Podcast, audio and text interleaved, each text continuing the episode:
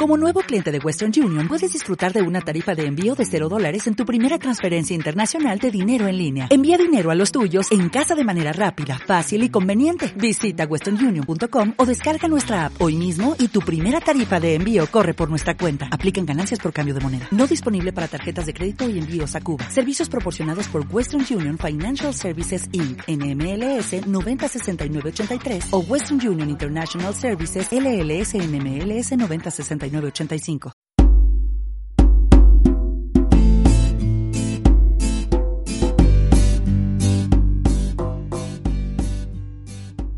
Muy buenos días a todos los oyentes. El día de hoy le deseo una calurosa bienvenida a Pueblos Paralelos. Acompáñenme a través de este viaje, donde analizaremos la actualidad que nos concierne a todos. Yo seré su guía y conductor. Mi trabajo será informar de todos los temas más relevantes del momento.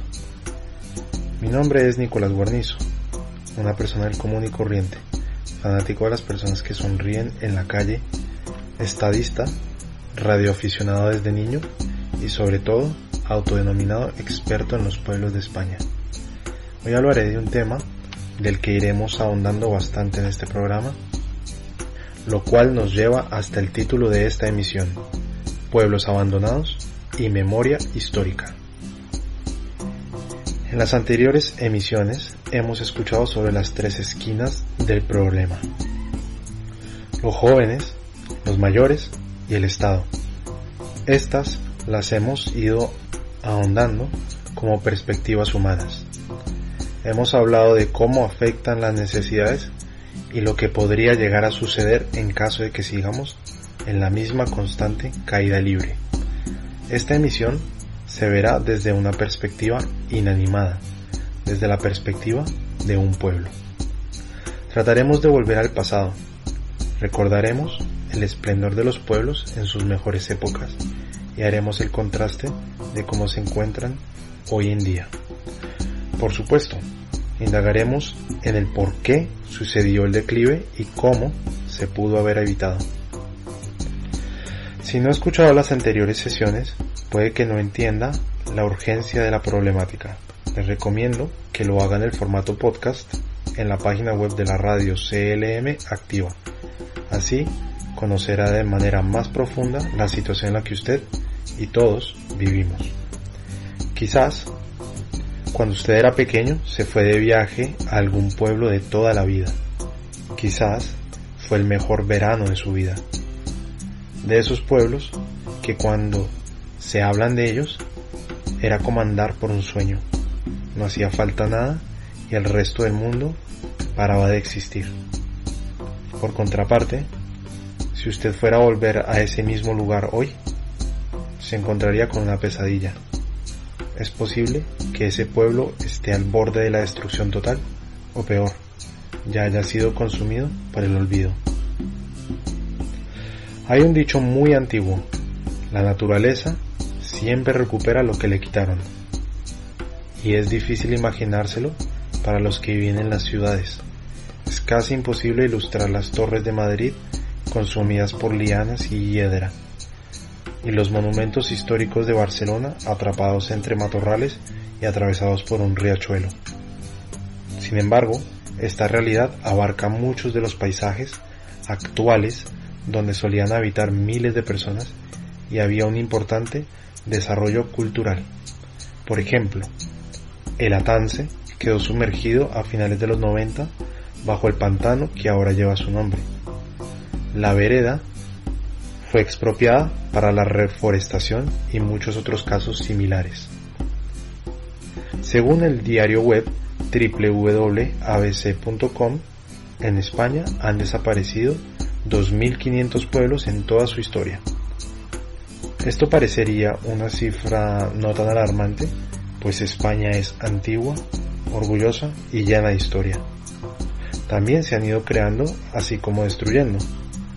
Pero para entender la gravedad hay que ponerlo en el contexto de los números. Hace 500 años, la historia se partía en dos con el redescubrimiento de América. Si desde ese entonces cinco pueblos de España desaparecieran cada año, quiere decir que en el año 2521 se acabaría por completo España. Probablemente mucho más rápido debido a que la media de reemplazo sigue decreciendo y las oportunidades siguen desapareciendo. En Castilla-La Mancha, entre su historia moderna, se han desaparecido 140 pueblos. Al ser una de las comunidades de mayor extensión, este dato es bastante grave. Nos deja saber que hay cientos de kilómetros desprovistos de cualquier indicio de civilización. Actualmente hay solo 93 personas por cada kilómetro cuadrado, por lo que lógicamente las ciudades aglomeran la mayor cantidad de población, pero en un tramo territorial muy ceñido. Así dejan la fértil tierra española despoblada. A esto hay que sumarle los que están al borde de la obliteración total.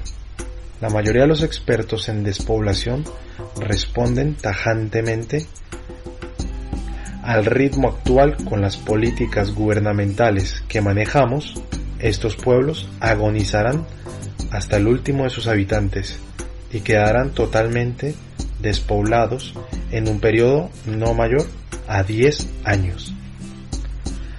Los pueblos fueron testigos de cómo los jóvenes se iban a hacer su servicio militar y las mujeres se iban a proveer la mano de obra en las industrias. La mecanización del campo trajo consigo la advertencia del desempleo y la despoblación. Un tractor supo hacer el trabajo que tres cuatro hombres y mujeres realizaban a mano, impulsando la precariedad en los pueblos. En el caso específico de Villa Escusa de Palositos, en la provincia de Guadalajara, se escucha aún en las voces de los que alguna vez vivieron allí la cantidad de vitalidad que había entre sus calles. Un pueblo provisto de éxito y prosperidad, hasta que el aislamiento forzó la inmigración masiva. Comenzaron los efectos secundarios la escasez de alimentos, servicios públicos precarios y oportunidades para los jóvenes inexistentes. Esto dejó a la merced al pueblo y comenzó a despedazarse hasta estar entre los intereses de entes privados, quienes tumbaron todos los edificios salvo la iglesia y el cementerio. Hoy en día se da una curiosa situación. Todo el terreno está vallado no se puede ingresar de ninguna manera. Un pueblo tan antiguo como magnífico, cerrado a la vista de los pobladores.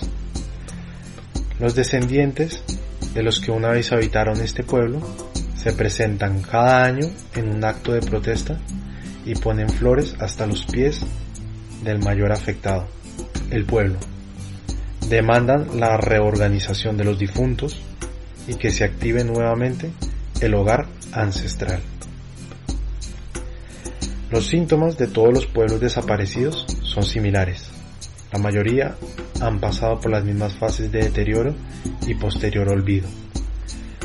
Si su pueblo sufre alguno de estos síntomas, no es sino que googlee el nombre de cualquier pueblo desaparecido de España para que se entere qué será de su futuro en la zona rural poblada. Hemos logrado identificar cinco efectos secundarios que llevan hasta el abismo de la despoblación. Primero, como toda enfermedad comienza desapercibida, será siempre limitar las posibilidades de asentamientos a potenciales migrantes con políticas de restricción migratoria.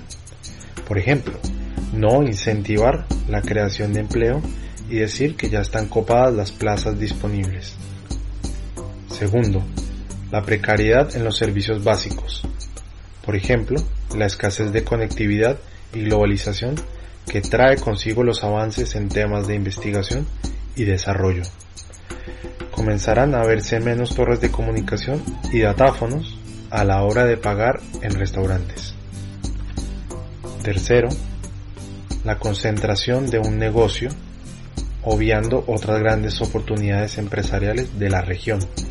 Por ejemplo, enfocarse solo en turismo y no invertir en la construcción de infraestructura para el fomento de industrias y sectores de clase mundial.